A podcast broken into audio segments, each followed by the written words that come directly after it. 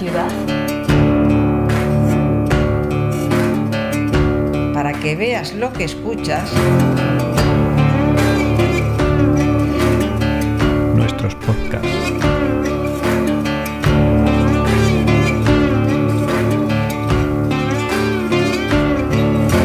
Ateneo de Saberes. Portadoras de registros sonoros urbanos. Hola, bienvenidas a Oficios y Recuerdos, un programa de Ateneo de Saberes. En esta ocasión te invitamos a acompañarnos a un recorrido por distintos rincones de Madrid en donde se conmemora a víctimas del nazismo mediante la colocación de piedras de la memoria en aquellos lugares en los que vivieron las víctimas. De modo que deseamos lo disfrutes. En nuestra página web encontrarás las fotos de este episodio y además escucharlo libre de publicidad a través del canal de Telegram de Ateneo de Saberes. Este año pasado, como estuvimos eh, asistiendo a los actos de conmemoración de la liberación del campo de Gusen, también pasamos por Buchenwald, por Bajauta, pues decidimos traernos unas piedrecitas. Entonces, en el caso de Saturnino Arroyo Alonso, vamos a colocar también una piedra del campo de concentración de Gusen, donde fue asesinado. Saturnino Arroyo Alonso Nació en Madrid el 8 de agosto de 1915 y fue asesinado en Busen el 25 de diciembre de 1941. Era el menor de tres hermanos, vivía aquí con ellos y su padre viudo que tenía el oficio de sereno.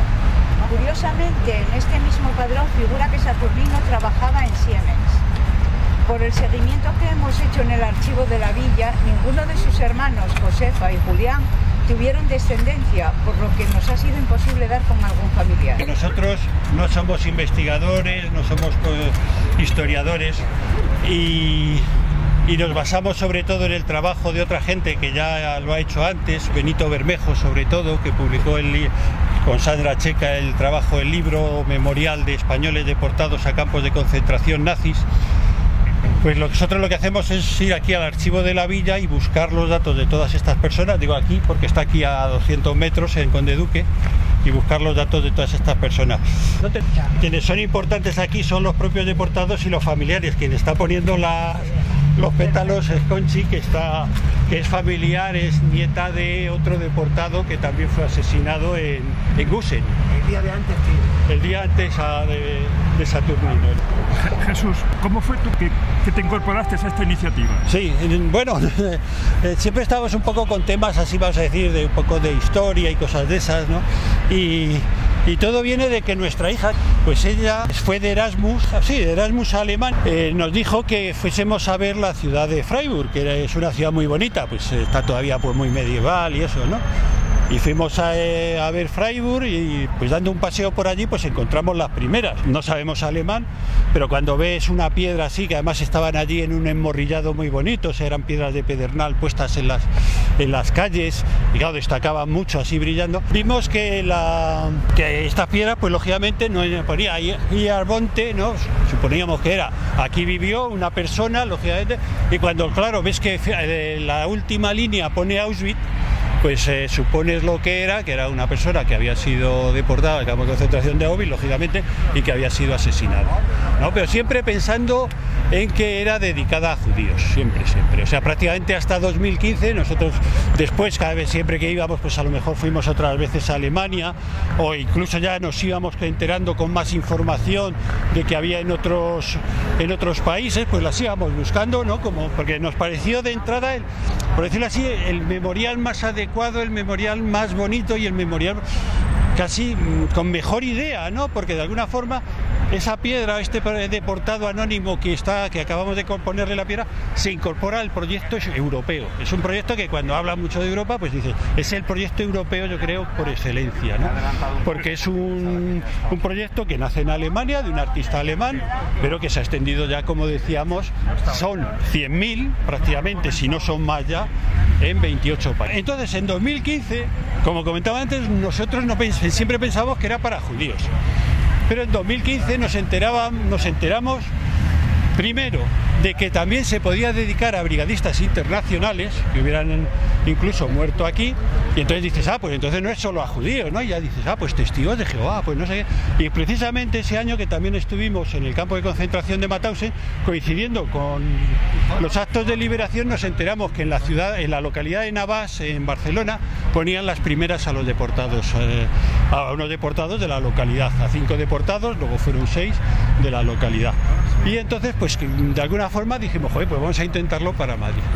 Y bueno, pues eh, la verdad es que con el anterior ayuntamiento también todo fue muy lento porque es eh, todo bastante lento los trámites. Con el anterior ayuntamiento no hubo problemas y con este ayuntamiento tampoco hay problemas. Lo que pasa es que es lento, lento incluso fue, ya digo, en aquella ocasión, que fueron las primeras, que también fueron las más difíciles, porque claro, tienes que convencer a un ayuntamiento de poner una cosa... ¿Cuándo empezó esta iniciativa aquí? Empezamos a intentarlo en 2015, según vinimos, ya eh, nos juntamos con varios familiares, algunos de ellos están aquí, que también confiaron en lo mismo, porque dices, eh, yo voy a confiar en una cosa que como veis es muy sencilla, que es un poco sucia, podríamos decir, porque se mancha la piedra, se llena de, cemento, eh, es una cosa que es una iniciativa que, que de alguna forma te tiene que gustar, porque no es un memorial grande, no es un monumento grande, no es una placa en la pared, es, dices, es una, una piedra metida en el suelo, ¿no?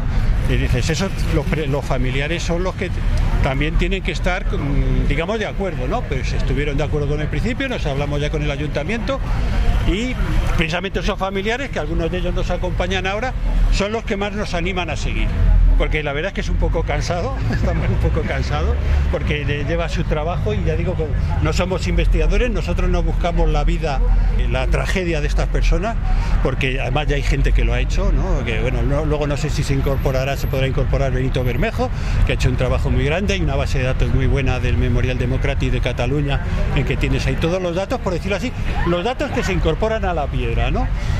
Ya luego las historias personales, pues muchas las ves en el archivo, ¿no? en, el, en el propio archivo de la villa, que pues te encuentras con que esa persona pues tenía dos hermanas o como nos encontramos en el caso de, de la calle eh, Argumosa, pues era hijo de viuda. La viuda ya vimos después la madre que alquiló una habitación como medio de supervivencia cuando su hijo desapareció. Su hijo ponía que había desaparecido y seguramente esa mujer no llegó a saber ni que ni que su hijo había muerto en un campo de concentración. ¿no? Porque sí, también hay una cosa que es que muchas de estas familias hay algunas que saben que han tenido un familiar en un campo de concentración desde hace unos pocos años. O sea, no hubo en ningún momento una búsqueda de decir, oye, tenemos esta lista de personas que fueron asesinadas en campos de concentración, que las tenían aquí en España desde los años 50 y algo, que se las mandaron desde Francia, pero entonces no hubo ninguna búsqueda ni después de decir, vamos a buscar a estas familias para comunicarles que, que han tenido familiares deportados, ¿no? Y algunas de ellas se han enterado hace poco.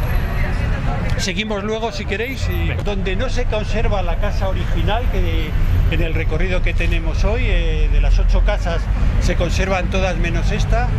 Eh, Manuel Salvadores Verdasco vivía aquí en el número 2 de la Plaza de España.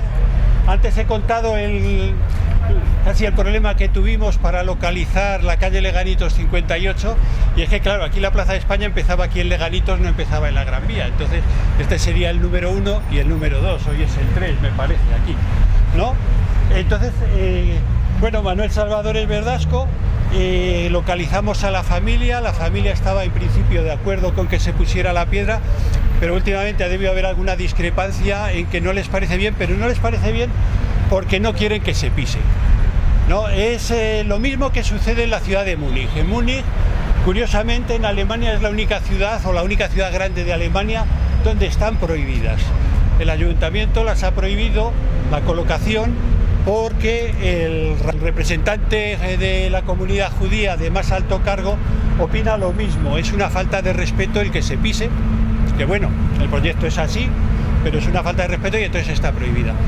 Eh, curiosamente, si vais a Múnich os encontraréis decenas de piedras, lo que hacen es que allí las piden las propias comunidades de vecinos y para evitar que tengan que ponerlas aquí y pedir permiso al ayuntamiento, las ponen aquí, ya en el hueco de entrada. El proyecto es que se ponga en un sitio que sea totalmente público, para que la gente tropiece, lea y un poco pues reflexione, un poco piense en, en estas personas. En este caso, pues Manuel Salvador es Verdasco.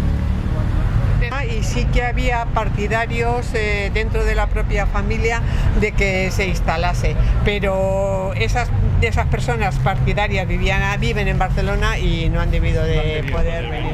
Manuel Salvador el Verdasco, pues eh, luego leeremos la biografía y en este caso fue asesinado en, esa misma, en ese mismo invierno de 1941 a 1942 que decíamos antes que fue terrible para los deportados españoles que estaban en el campo de concentración de Mauthausen y en los campos aledaños, porque Mauthausen no era un solo campo, como no había ningún solo campo que pudieras decir que era un solo campo, un solo centro, ¿no?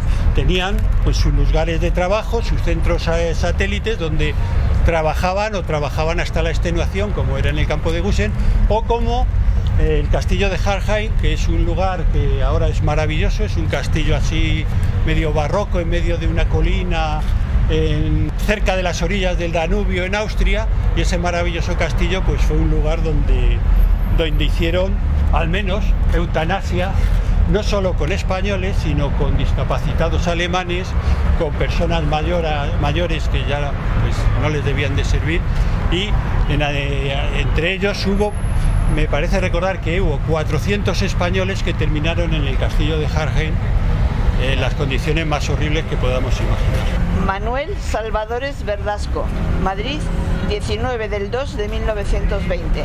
Hart, Maine, 9 del 2 de 1942. Hijo de Constantino, natural de León y de Fra- natural de León y de Francisca, natural de Madrid, Manuel nació en Madrid, al igual que sus hermanos Francisca, María del Carmen y Luis y Angelita. Tras exiliarse a Francia al finalizar la guerra, se apuntó a una compañía de trabajadores y probablemente fue destinado a trabajar a la línea Maginot. Fue detenido y hecho prisionero en el Stalag VD de Estrasburgo. De allí salió el 11 de diciembre de 1941 con destino a Mauthausen. Un par de meses después de su llegada al campo, fue destinado a Gusen, donde permaneció un año trabajando en la cantera. El 4 de febrero de 1942 salió para Hartheim, donde murió gaseado cinco días después. No había llegado a cumplir los 22 años. Hemos hablado con dos sobrinos, hijos de su hermana Francisca, y con una sobrina nieta, hija de Luis. Aquí está nuestro personaje. Vamos al archivo de la villa, buscamos los datos de la época que viviera aquí y luego buscamos a la familia. Porque, pero claro, el problema que tenemos es que hasta 1965 hay datos. Más allá para por protección de datos no te van a no te no hay- no hay la- posibilidad, ya, ¿no? ya. Entonces tiene también que ser el que haya alguien con el apellido, Claro. si es un poco más Pero ya raro. la casualidad que somos las cosas era porque mi padre se casó con, Con una prima. que también Con era la segunda. la prima segunda. que también. Ya lo vi, no lo dijiste tú, porque ¿cómo se repiten otra vez los apellidos? O sea, como si fuésemos Sí, hermanos. ¿Vais a hablar, eh, vais a contar algún poquito de No tenemos nada que contar. sí. No, pues esto que nos estabais contando hemos traído una pequeña biografía. La biografía, vamos a decir, la biografía que se puede consultar en los archivos de su historia y eso, ¿no? Claro. Pero si queréis contar cualquier cosa, pues tenemos, básicamente también lo que Rafael Pañeda eh, que Rafael Bueno, Pañeda es uno de lo los supervivientes de de los ocho que militares que fueron los en el tren. Bueno, Rafael Pañeda es el único, bueno, es uno de los dos supervivientes. ¿no? eh, no, de, de ese grupo de ocho es el, Es el sobrino nieto de García Bueno, Miranda, que es el único eso que es, sobrevivió. Es un sobrino que ha hecho Sí. un libro de... Sí. Y va a hacer otro libro, ¿no? Sobre los... Él va a sacarlo solamente de la, de la vida de los ocho de Bernet. El libro que él ha publicado ahora tiene muchas conferencias, texto de muchas conferencias que su tío dio, pero ahora que lo, me dijo que además os lo dijese, pero ya te lo mandaré, lo presenta en los archivos Sí, de me has mandado una. sí, Eh, y es solo relativo a la vida de los ocho militares que estuvieron en juntos en Levernet. Claro. Bueno, pues vamos si quieres Claro, es que nosotras somos de una generación Claro, que, que justo había, murió somos del 45. Justo cuando le Cuando- o sea, 41 soy yo, pero nunca he vivido en aquí, o sea, de No, esa no, no, época. no lo hemos conocido. No, no para De nada. oídas sí, el tío el pero, Pero vamos, no, conocerle. Claro, no. Propio familiarismo vieron son muy. El origen de todo esto, de, ¿qué es? ¿De dónde viene? El origen de, de este, Sí. de los homenajes generales. No, es- no, se lo decimos en alto porque Sí. hay más gente que. Ah, vale, Ah, vale, vale, fenomenal. Muchísimas gracias. Tenemos la satisfacción, no sabíamos si podríais haber venido no, que tenemos familiares eh, de César Blasco Salsera. César Blasco Salsera también, todos los deportados tienen sus historias muy emocionantes, pero es, eh, con luego vamos a poner a Eleuterio Díaz Cendero Merchán también otra, pero nos parece muy bonito también porque eh, César Blasco Salsera, Eleuterio Díaz Cendero fueron militares de alta graduación que permanecieron fieles al gobierno legítimo de la República. Entonces, eso les costó, en este caso, no se quedaron, pudieron escapar, pero les costó estar en el exilio en Francia, estuvieron exiliados hasta 1944, eh, casi un poco ocultos, luego leeremos la biografía y lo que podáis aportar vosotras, y en un momento dado, pues eh, fueron llevados en el tren fantasma, el tren fantasma es uno de los episodios que más terribles que hubo de deportación de los españoles. Todo el mundo conoce los trenes de Auschwitz, pero por ejemplo pocos saben que el primer tren de deportación de Europa Occidental fue de familias enteras de republicanos españoles que estaban exiliados en el campo en Angulema y eh, en agosto de 1940 fue el primer tren de deportación que hubo en Europa. Es decir, cuando esos eh, españoles fueron deportados eh, al campo de concentración de Mauthausen, Auschwitz estaba naciendo. Auschwitz era poco más o menos que un campamento militar, era Auschwitz 1, donde está el cuartel, era un cuartel, y prácticamente acababan de llegar los primeros deportados polacos. ¿no? Pues cuando esos primeros deportados polacos eh, eh, fueron deportados a- al- al máximo exponente del horror que fue Auschwitz, pues eh, ya había españoles que habían sido deportados en vagones de ganado durante cuatro días al campo de concentración de Mauthausen. César, pues eh, era militar de alta graduación, ya tenía una cierta edad y no sé, lo comentábamos antes un poco, eh, los campos de concentración la garantía de que podías sobrevivir es que fueras joven. Si campos de concentración, una de las, de las pocas ventajas que podías tener para sobrevivir es que fueras una persona joven. César ya tenía 67 años y no, no soportó. Soportó y fue asesinado en el campo de concentración de Dachau. Como decía antes, eh, tenemos la suerte de que haya familia. En este caso, al haber familia, nosotros con esto de las piedras, y ahora contaré un poquito lo de las piedras, pues lo que pretendemos es que aquellas personas, aquellos familiares que ya tienen su piedra colocada, de alguna forma se lo transmitan a otros familiares. En este caso, Pilar Astorga es sobrina de Andrés Astorga, que fue asesinado en el campo de concentración de Neuengamme. ¿Ves? Queremos que sea quien os haga entrega de la piedra para que seáis vosotras las que la coloquéis. Muchísimas gracias. Muchísimas gracias a vosotros. Hola a los que os habéis incorporado ahora, que veo nuevas caras. Y bueno, pues aquí vivió Venancio Hortel. Estamos con un sobrino, el sobrino no sabía nada de la historia, él habló con su madre y la madre sí que lo sabía. Eh, pero los- la madre y sus hermanos habían optado por no esta parte de la historia a los hijos. Eh, sobrino no sabía con el- la persona que nosotros hablamos sí que cuando hemos hablado con él al principio estaba muy interesada, pero en las conversaciones siguientes eh, el interés se fue... Sí, y supongo que un poco por no entrar en conflicto a lo mejor con los, con los padres sobre todo. Eh, tanto es así que en Arolsen eh, conservan un anillo de Venancio, eh, pero no parece que no lo van a recuperar. Es verdad que sabemos muy poco entonces, porque bueno, muchos datos los puede aportar la familia y en este caso no nos los han aportado. Fue detenido por la Gestapo y estuvo internado en Compierne, de donde fue trasladado el 15 de julio del 44 al campo de concentración de Neuengamme, donde fue asesinado el 15 de febrero de 1945. Eh, Jesús y yo, muchos ya nos conocéis, siempre hemos dicho lo mismo, nosotros no somos historiadores, no somos investigadores, pero aunque no nos consta, porque no tenemos ningún documento y no lo hemos puesto en la piedra, porque a nosotros nos gusta eh, ser bastante rigurosos y no ponemos nada de lo que no tenemos una documentación, eh, sí que estamos eh, casi completamente seguros de que Venancio participó en la resistencia, porque todos los detenidos republicanos españoles a partir de 1943 todos eran resistentes que en algunos que sí que tenemos el dato lo hemos puesto, pero en este caso no tenemos ningún documento que lo certifique y no hemos querido arriesgarnos. ¿Puedes hacer memoria de, eh, dentro de todos estos actos que tú has ido realizando de colocación de piedras, cuál te resultó más emotivo? Uf. O, de ellos, los que, algunos que... que, Oye, mucho, mucho, mucho, porque, claro, eso es complicado. Mira, no solo aquí en Madrid acompañando a los familiares, que, todos son, además pues eso, son los que nos empujan ahora, ¿no? son todos muy emotivos. fuera por vosotros. Gracias. Nos dejó huella por todos. Pero mira, por aquí está Miguel, que es nieto de Juan Antonio García Cero. Fue muy emotivo cuando la mujer cogió la piedra.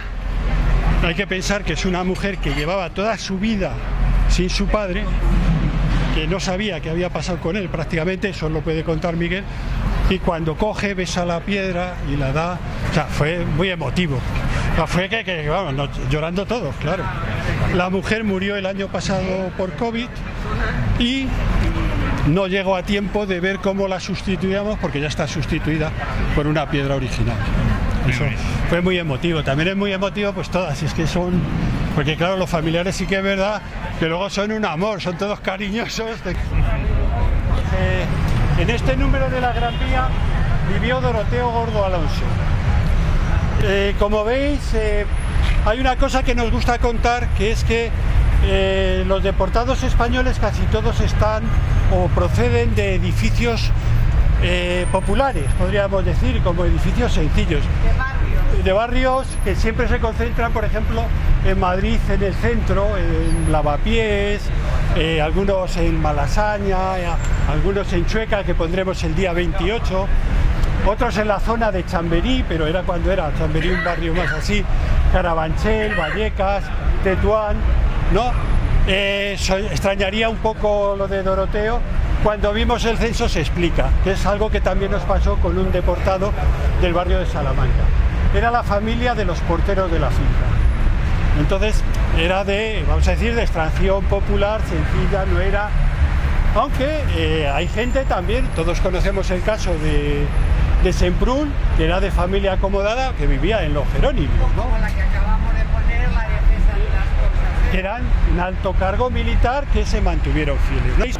Eh, habíamos contactado con la familia, Rafael tuvo eh, seis, eran seis hermanos eh, y habíamos contactado con una hermana que lamentablemente falleció el día que hablamos con ella hace un par de semanas para confirmarle la hora exacta de la colocación. Sí que habíamos hablado con ellos para decirles pues que ya estaba aprobado, para decirles las fechas aproximadas en las que lo colocaríamos y cuando ya tuvimos el calendario hecho y el itinerario con el horario, eh, hablamos con ellos y a los pocos días nos dijo sobrina de Rafael, nos dijo que su madre había muerto el mismo día que habíamos llamado para decirles la fecha. Entonces la hija pues no ha venido, ha dicho que se pasarán por aquí a verlo, pero que ahora pues que no tenía muchas ganas de venir. Eh, Rafael, eh, eh, que en todos los documentos figura como Acosta, figura como Acosta porque solamente los deportados que estuvieron en Mauthausen y en Gusen fueron registrados con dos apellidos. Ha sido maravilloso conocerte porque a través de mi abuelo conocí yo a Miguel porque nos llamó para información y sobre todo su trabajo tan de tanto estudio, profundidad, dedicación y cariño. Y muchas gracias a los organizadores, a Isabel, por hacer esta deferencia y tener a mi abuelo aquí presente siempre.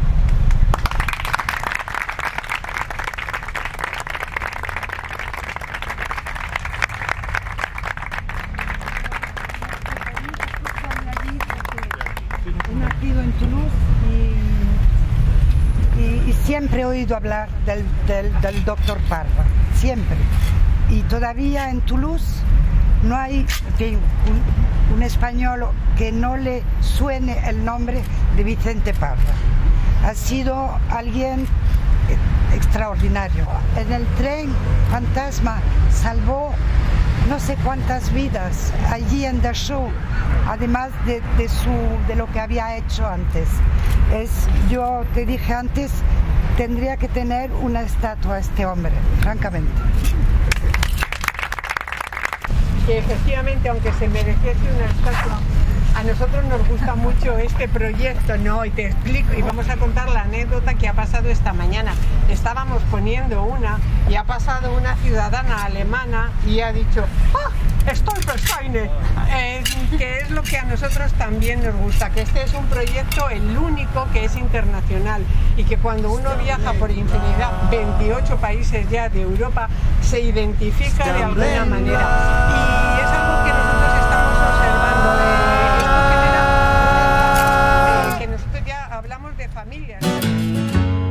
I can't get around it, and I can't get through it. I can't go over it, and I can't go under it. I'm scared of what I might find if I ever get behind it. Stumbling block, stumbling block, stumbling block.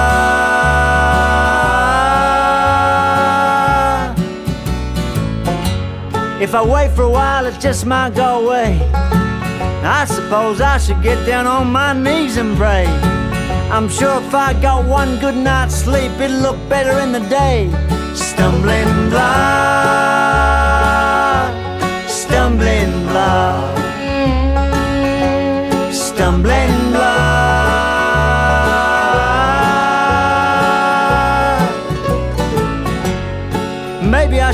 someone to come in and remove it. Or I could just chip away at it bit by little bit. I guess I could build me a bomb and blow it up in one big hit. Stumbling block, stumbling block,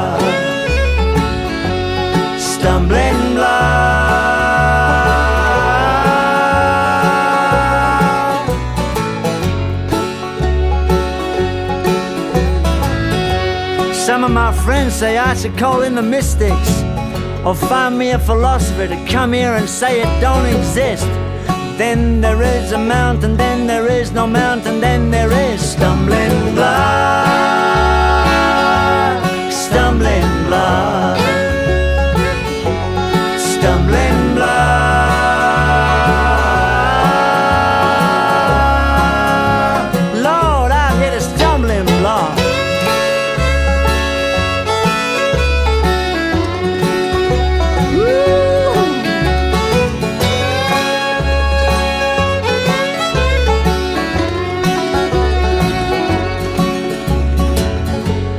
If I ever get done with this, I'll make a brand new start.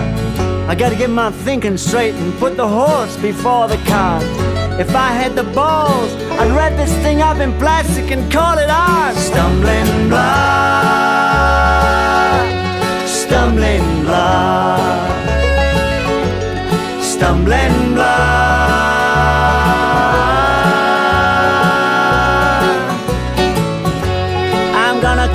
Every TV station.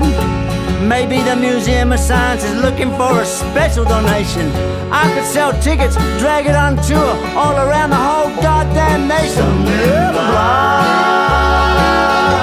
stumbling block, stumbling block.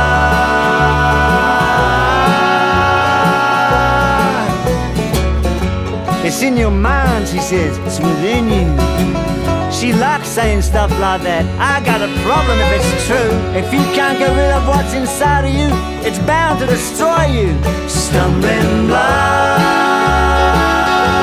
stumbling block.